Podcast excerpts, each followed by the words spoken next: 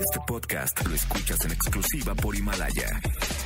Si aún no lo haces, descarga la app para que no te pierdas ningún capítulo. Himalaya.com. Roger ha iniciado sesión. Estás escuchando el podcast de Roger González en Exa FM. ¿Qué ver en el cine el fin de semana? Digo, ¿qué no ha pasado en el cine, caray? Ah. ¿Está bueno el fin de semana? Es que, ¿sabes qué? Mira, el fin de semana pasado, que no, ¿Qué no ha pasado? tuvimos ¿Qué ha aire, pasado? eh, iba a hablar del irlandés porque ya está en cine. Sí, es señor. La película de Martin Scorsese, que ya está en Netflix.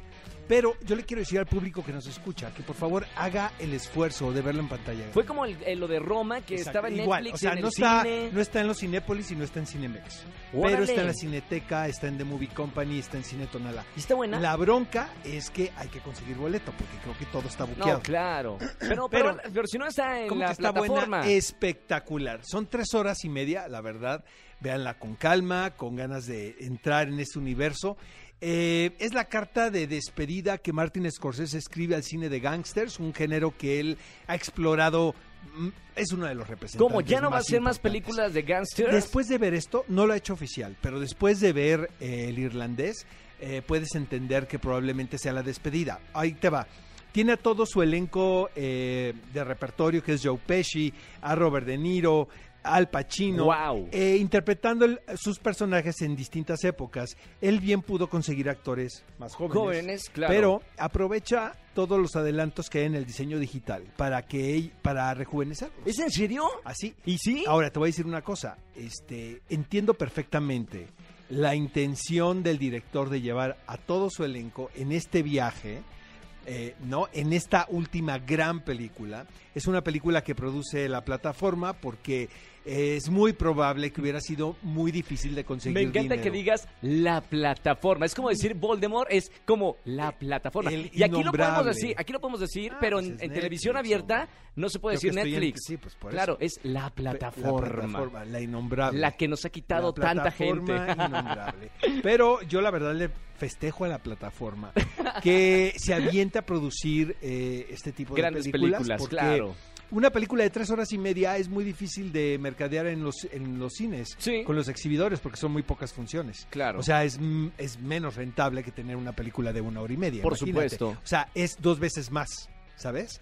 Que tener una película de Bueno, hora y pero media. igual con el elencazo que tiene, pues un exitazo, ¿no? Pues sí, está involucrado aquí Gastón Pavlovich, quien es uno de los productores eh, más importantes de- del mundo, pero es mexicano, es de, es de Sonora y, y él ha venido produciendo los últimos dos trabajos de Martin Scorsese como Silencio Wow. y El Irlandés. La verdad, para todos los amantes de, del cine, esto es una gozada, es una película melancólica, es una película que te deja con sentimientos encontrados, porque a fin de cuentas, pues el director va de acuerdo a lo que está viviendo y, y ya está en un momento de su vida, me queda perfectamente claro que tiene que ver con la reflexión, Sí. qué valió la pena y qué no valió la pena. Probablemente no tenga esta energía, ¿no? Que tenía Casino, que tenía Goodfellas, pero pero, pero eso hacen los grandes directores, hablan de lo que sienten. Claro. Y pocos como Martín Scorsese le vamos a dar cuántos Urielitos, amigo. Dale más que cuatro, por favor. Cuatro y medio. Cuatro y medio. Cuatro y medio Urielitos. Buena, Oye, ¿eh? hablando de buenos realizadores, independientemente de toda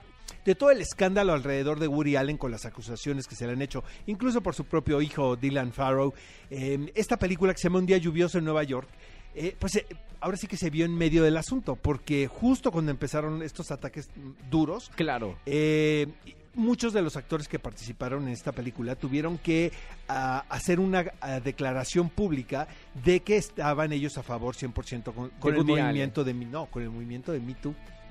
Ah. Exactamente. En- Después de haberla hecho, Después de Timothée las Chalamet, acusaciones con- con exactamente. Woody Allen. Entonces yo creo que fue un momento muy complicado para el director. Y para la Eh, película. pa- no, la película no tiene fecha de estreno en los Estados Unidos, pero como aquí en Ah. México todo se puede, Sí. lo malo y lo bueno también, amigo, porque también hay cosas buenas. Como que este fin de semana se estrena la película de Woody Y en Allen, Estados Unidos no. y no tiene ni fecha de estreno. Hay una, hubo una demanda. eh, eh, a- Amazon le rescindió el contrato a Woody Allen, Wow. que es la casa productora. Sí. Woody Allen demanda a Amazon y deciden los dos quedar en buenos términos. Seguramente tiene que haber un asunto económico, Claro. pero por lo pronto la película en Estados Unidos está enlatada. Pero fuera Es- de, de- de- de eso, digo, tan tanto escándalo con Woody Allen, está buena la película. La verdad a mí me gusta muchísimo, amigo. Mira, no es lo mejor, definitivamente, pero no es de lo peor. Porque también, ya sabes, Ok. se queda como en un término medio. Pero Pero, comedia, tengo que padre. decirle al público que es uno de mis directores favoritos. Sí, o sea, bueno, que del es que mundo. Es, es una comedia romántica, es una carta de amor también a la ciudad, que ya Claro. lo hemos visto en Manhattan, en Annie Hall, pero... Pero de de la película hay un sentimiento anacrónico, ¿sabes? Como que la estás viendo y dices, "Bueno, esto se pudo haber hecho en los 70. Pero eso también provoca el encanto de la película. Claro. Yo le voy a Nostalgia. dar tres Urielitos y medio. Y también llega Guadalupe Reyes, que yo creo que va a ser un trancazo. Es la película mexicana protagonizada por el Chespi, por Juan ¡Claro! Pablo Medina y por Martín Altomaro. Es la película biográfica de ellos dos. Es, es docudrama, es parte de la vida Órale. real y parte ficción. So- no, no, no, no, no, no, claro, este, o no sé, quién sabe.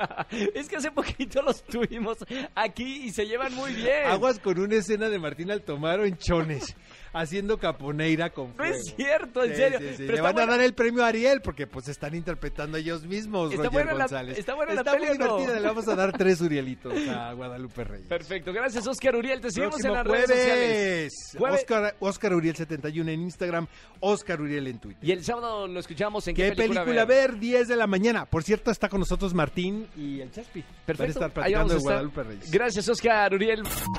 Escúchanos en vivo y gana boletos a los mejores conciertos de 4 a 7 de la tarde por Exa FM 104.9.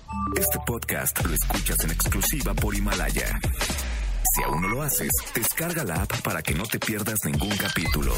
Himalaya.com